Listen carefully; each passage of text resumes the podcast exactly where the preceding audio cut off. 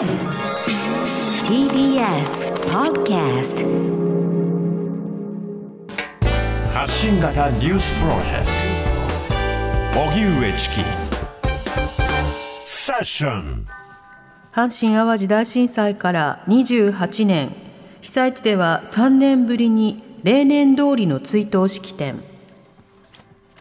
6434人が亡くなった阪神・淡路大震災から28年を迎えた今日神戸市の公園東遊園地では新型コロナの影響で縮小して行われていた追悼式典が3年ぶりにほぼ例年通りの規模で行われました。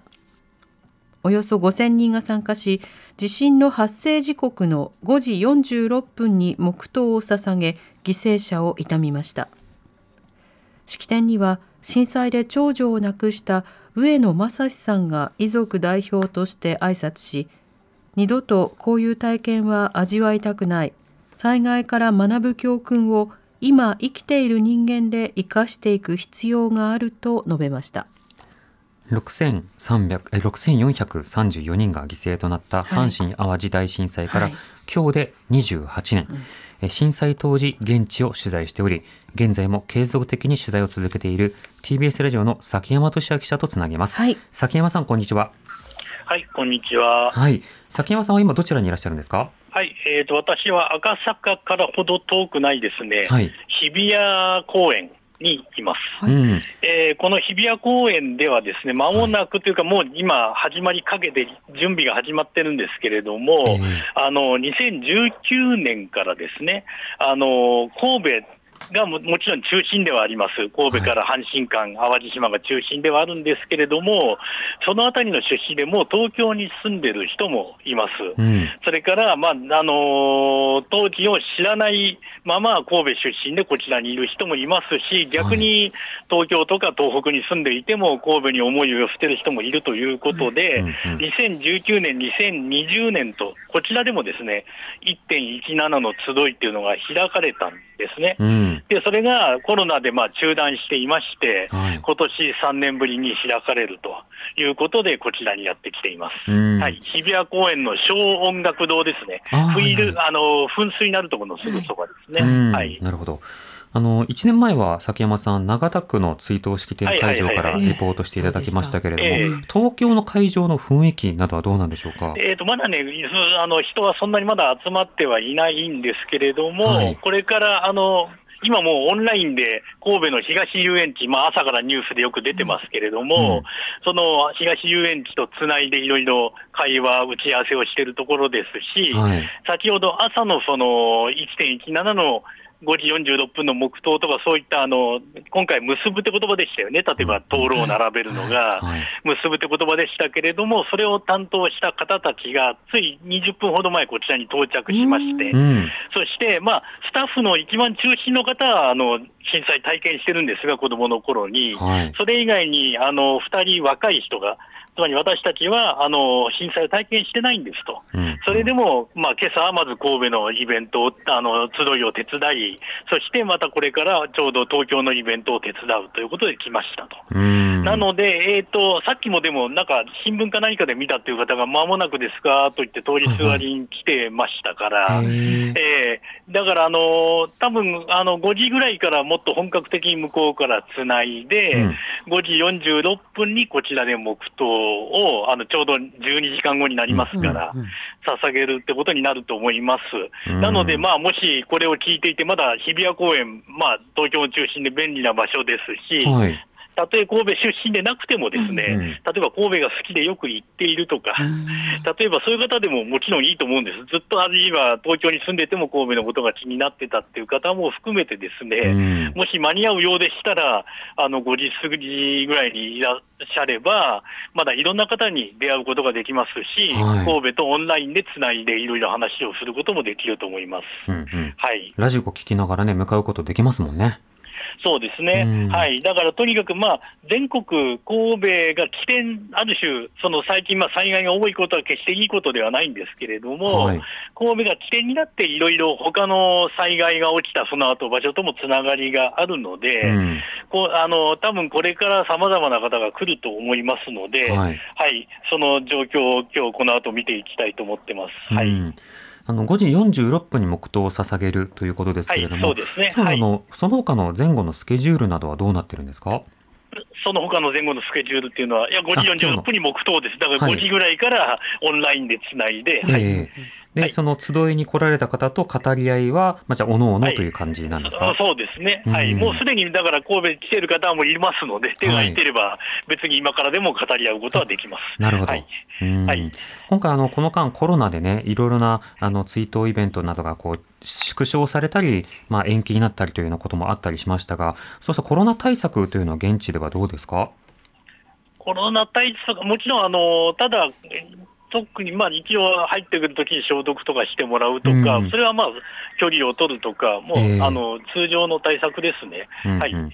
そのあたりは、まあ、通常通りということでした。そうですね、だ今日神戸の東遊園地の方は、はい。要するにあの去年まではあのオンラインにしたりして、うんうん最低限の人数にしてましたから、ええ。でも、あのー今日の神戸の東遊園地の方も、あのー人数制限が特にあるわけではなくて、ええ。通常のコロナ対策、コロナで取る対策ですね、を消毒とか、距離を取るとかしていただいて、マスクをするとか、それでどうぞご参加くださいということで、あの朝からニュースでやってる通りなので、まあ、うんあの通りにやると思います。はいなるほど。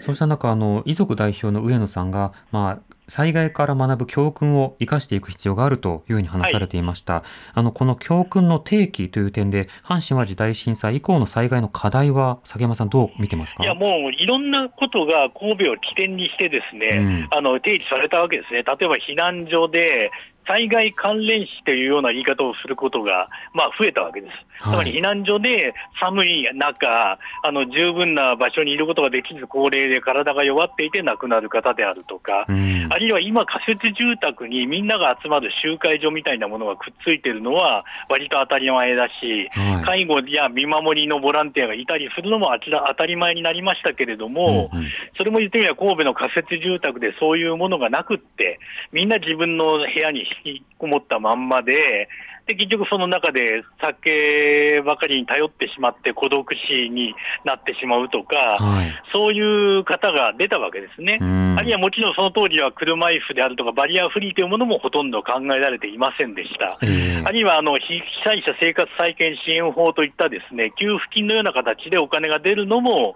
神戸の人たちが運動した結果、神戸には適用されなくても、うんその後の災害に適用されてるわけです。はい。で今は一番やっぱり課題なのは、これは私もまあ神戸に昔以前は住んでましたし、今でも知り合いがたくさんいるので、ちょこちょこ行くんですけれども、うん。やっぱり災害復興住宅がやっぱり超高齢化が進んでますよね。はいで例えば当時はあのコレクティブハウジングっていうのが、まあ、ある種の流行りで、集会所みたいなものが共用スペースがあって、ええそこで住民同士が交流を深めるっていうのが、結構災害復興公営住宅にあの設けられてたんですけれども、うん。だんだん例えば住んでた方も亡くなるし、ええ。あの高齢化する。そして震災とは関係なく当然住む公営住宅ですから、方もいらっしゃるわけです。はい。とそうなると、もう共用ペスペースを使っていないとかですね、コレクティブって何のことですかみたいなうん。話を聞くことも増えました。ええ。なので、災害復興住宅っていうのは、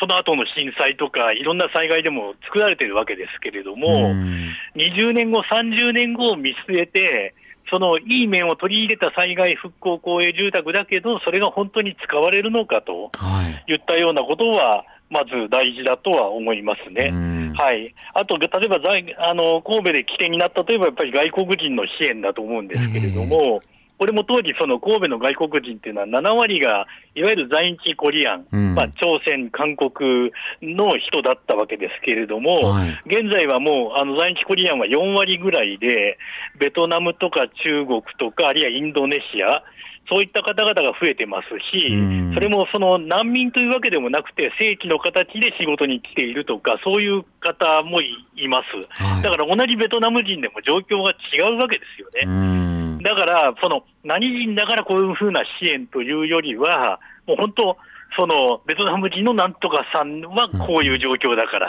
あるいはあの同じベトナム人でもなんとかさんはこういう状況だからという形で、はい。まあ、あの外国人支援も一人一人に向き合った支援っていうのが必要だなっていうのは、もちろんこれはもう神戸の現地でそういうことをやってる方たちはうん、痛切に感じていると思いますけど、そういう状況がありますよね。うんはい。そうしたことは、まあ、今後の災害対策に生かされていくし、まあ、まあ、さらにより良くしていくことが必要だということもわかりまあとすね。、一点だけ強調させてほしいのは、その語り継ぐっていうのは、あの後の世代でも若い人でも語り継げると思います。ええ。でただ、それを人から聞いただけじゃなくて、例えばあの阪神のあの高速道路の橋脚とか橋桁、うんうんうんあれ、深江ってところに震災資料保管庫ってところにあって、今でも見ることできるんですね。ええ。あるいは淡路島にもあの断層が保存されているところがあるのはご存知だと思いますけれども、だから人の記憶と、ぜひその保存されているもの、はい。実際のものっていうのをうまく結びつけてうん、今後、伝承していってほしいなっていうのが、